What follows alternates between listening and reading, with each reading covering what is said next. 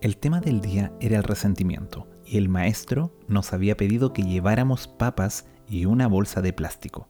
Debíamos tomar una papa por cada persona a la que guardáramos resentimiento, escribir su nombre en la papa y guardarla en la bolsa. Algunas bolsas eran realmente pesadas. El ejercicio consistía en llevar la bolsa con nosotros durante una semana. Naturalmente la condición de las papas se iban deteriorando con el tiempo. La incomodidad de acarrear esa bolsa en todo momento me mostró claramente el peso espiritual que cargaba a diario y me señaló que mientras ponía mi atención en ella para no olvidarla en ningún lado, desatendía cosas más importantes.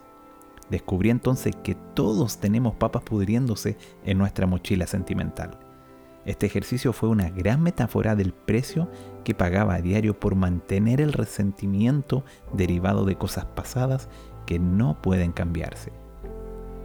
Me di cuenta de que cuando dejaba de lado los temas incompletos o las promesas no cumplidas, me llenaba de resentimiento.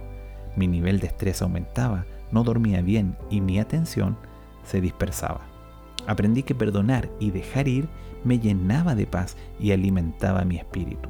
La falta de perdón es como un tóxico que tomamos a gotas cada día hasta que finalmente termina por envenenarnos. Muchas veces pensamos que el perdón es un regalo para el otro y no nos damos cuenta de que los únicos beneficiados somos nosotros mismos.